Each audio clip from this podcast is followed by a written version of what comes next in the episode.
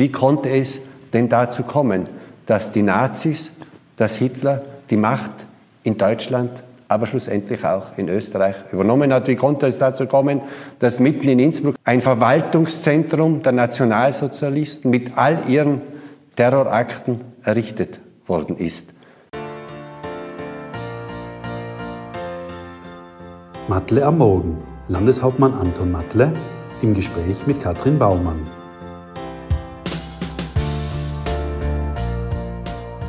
Schönen guten Morgen, lieber Landeshauptmann. Heute herbstlich und ein etwas düsteres Thema.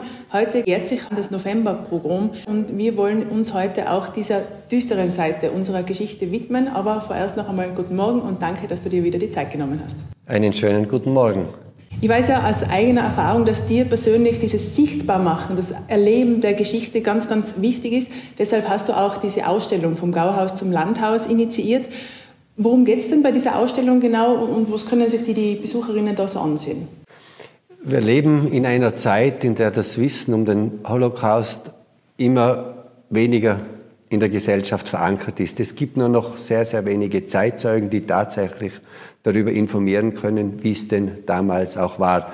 Und deshalb ist es eine große Verantwortung auch der Gesellschaft, sich diesen Dingen zu widmen. Es geht ja auch darum, dass man Regime wie das Naziregime schlussendlich auch verhindert. Es geht darum, auch die Bürgerinnen und Bürger, vor allem auch junge Menschen, darauf vorzubereiten, was ist zu unternehmen, dass eine Demokratie resilient ist. Und es beginnt vieles mit der Toleranz. Und dies wird dann auch in dieser Ausstellung erklärt, wie konnte es denn dazu kommen, dass die Nazis, dass Hitler die Macht in Deutschland aber schlussendlich auch in Österreich übernommen hat. Wie konnte es dazu kommen, dass mitten in Innsbruck an diesem ganz besonderen Platz ein Verwaltungszentrum der Nationalsozialisten mit all ihren Terrorakten errichtet worden ist? Und darauf wollen wir in dieser Ausstellung hinweisen. Wir wollen hinweisen, wie gebaut wurde, woher das Geld kam, wer enteignet wurde und welche Entscheidungen auch zum Schaden der Bevölkerung getroffen worden.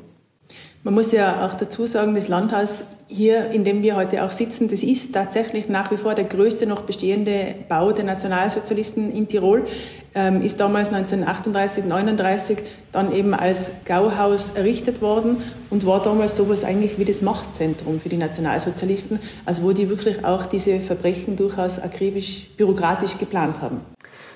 Ja, das Landhaus war tatsächlich das Gauhaus und wurde in äußerst kurzer Zeit in den Jahren 1938 bis 1939 errichtet. Hier war das Verwaltungszentrum, das Machtzentrum der Nationalsozialisten für Tirol und Vorarlberg. Und all die Machenschaften, die in dieser Zeit auch stattgefunden haben, wurden von hier aus auch gelenkt und geplant. Und nach Ende des Zweiten Weltkriegs waren dann zuerst die Besatzungsmächte da. Seit 1955 ist jetzt aber die Tiroler Landesregierung, die demokratisch gewählte Tiroler Landesregierung in diesem Gebäude. Und du hast selber auch gesagt, wir können natürlich die Vergangenheit nicht ungeschehen machen, aber es ist auch in unserer Verantwortung, uns bewusst damit auseinanderzusetzen. Natürlich können wir äh, die Vergangenheit äh, nicht ausblenden. Die Vergangenheit ist auch Teil unserer Geschichte und es ist unsere Verantwortung, uns auch mit dieser Zeit entsprechend auseinanderzusetzen. Und wir leben ja in einer sehr, sehr starken Demokratie. Aber nichtsdestotrotz müssen wir tagtäglich auch daran arbeiten, dass dieses demokratische Verständnis in unserer Gesellschaft, in unserer Bevölkerung auch in diesem Ausmaße bestehen bleibt. Das macht mir schon Angst, wenn immer wieder der Ruf nach einer starken Frau oder nach einem starken Mann kommt. Demokratie, das ist vielmehr das Drehen an kleinen Schrauben. Demokratie, das ist auch die Auseinandersetzung mit den Alltagssorgen der Bevölkerung. Demokratie ist eine Entscheidungsfindung eben auf Mehrheitsbasis und nicht die Stimme eines starken Mannes oder einer starken Frau. Das ist das, was ich unbedingt mitgeben möchte, aber unser Landhaus ist ja auch zweigeteilt. Es gibt den historischen Teil, im Landhaus. Ein barocker Teil, ein Teil, der auch äh, mit äh, Figuren aus der griechischen Mythologie bestückt wird und damit auch ganz stark und intensiv auf Demokratie hingewiesen wird und der Barock von sich aus auch ausstrahlend das Fröhliche im Leben. Demokratie ist was sehr Gutes und gerade in diesen Tagen auch natürlich aktueller denn je, denn es ist jetzt gut einen Monat her, diese grausame Terrorattacke der Hamas in Israel. Ohne jetzt zu sehr auf die Details dieses Nahostkonflikts eingehen zu wollen, aber du hast ja auch eine sehr persönliche Beziehung. Du warst selber auch schon einmal in Israel.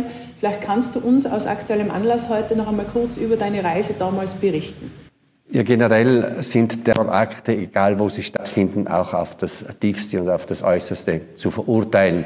Die Situation in äh, Palästina, die Situation in Israel ist natürlich eine ganz spezielle. Und wenn man das Land bereisen durfte und auch die Menschen kennenlernen durfte, dann geht natürlich alles in diesem Zusammenhang auch sehr nahe.